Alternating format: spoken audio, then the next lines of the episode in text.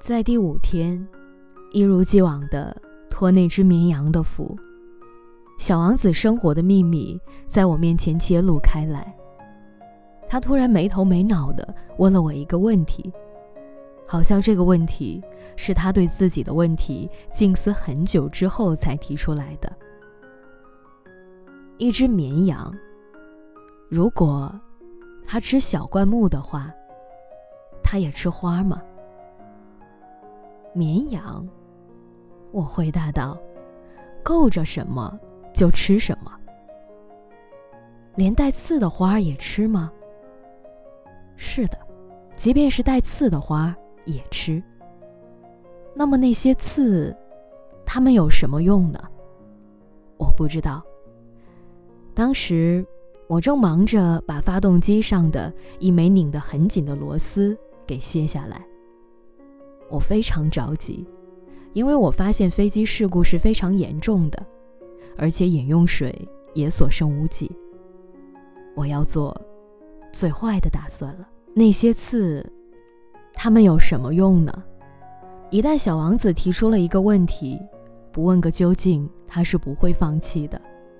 而我正因为那颗螺丝钉而烦心，所以我不假思索地随口说道：“那些刺根本没有用。”花有刺，只是因为他们不怀好意。哦，小王子沉默了一会儿，然后他愤愤然地冲我说道：“我不相信，花是弱小的、天真的，他们只是尽可能地保护自己。他们认为他们的刺是很厉害的武器。”我没有回答他。当时我在想，如果这颗螺丝钉还拧不动，我就拿锤子把它敲掉。再一次，小王子打断了我的思路。你实际上认为花？哦不！我大叫道：“不，我什么也不认为，我只是随口一说。你没看到我忙着做要紧事儿吗？”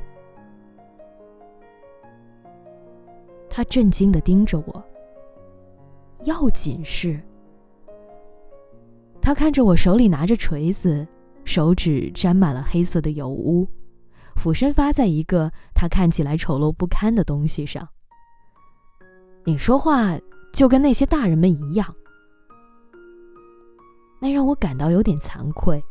但是他继续不留情面地说道：“你把一切都搅在一起，你把一切都搞乱了。”他真的是气极了。他在微风中甩了甩他金色的卷发。我知道一颗星球，上面住着一位红脸先生。他从来没有闻过一朵花，从来没有看过一颗星星，也从来没有爱过任何人。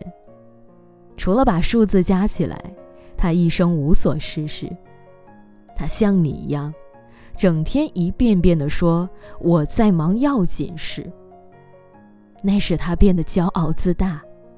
但，他不是一个人，他是一个蘑菇。是个什么？一个蘑菇。小王子这时候气得脸色发白。几百万年以来的花一直都长刺，同样的。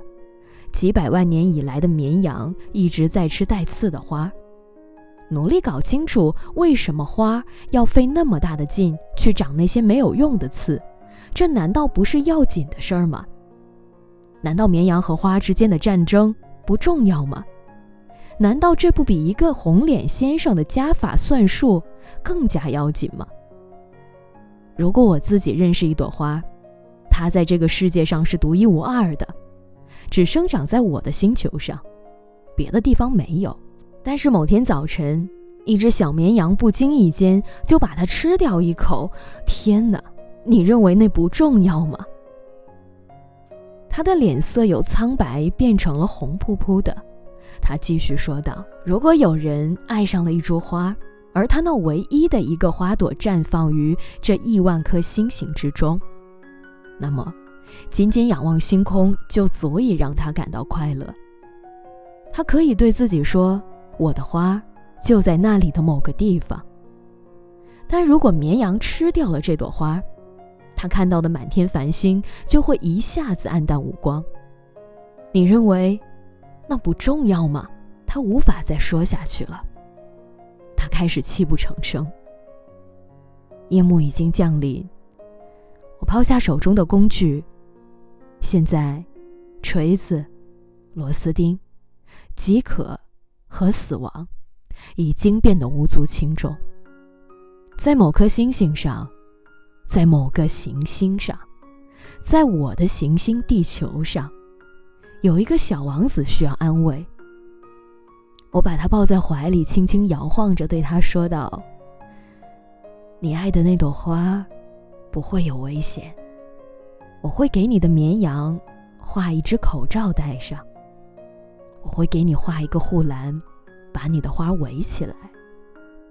我会。”我不知道该对他说什么，我感觉自己很笨拙，不知所措。我不知道怎样才能够走进他的世界，怎样才能追赶上他，和他重新的手牵手走在一起。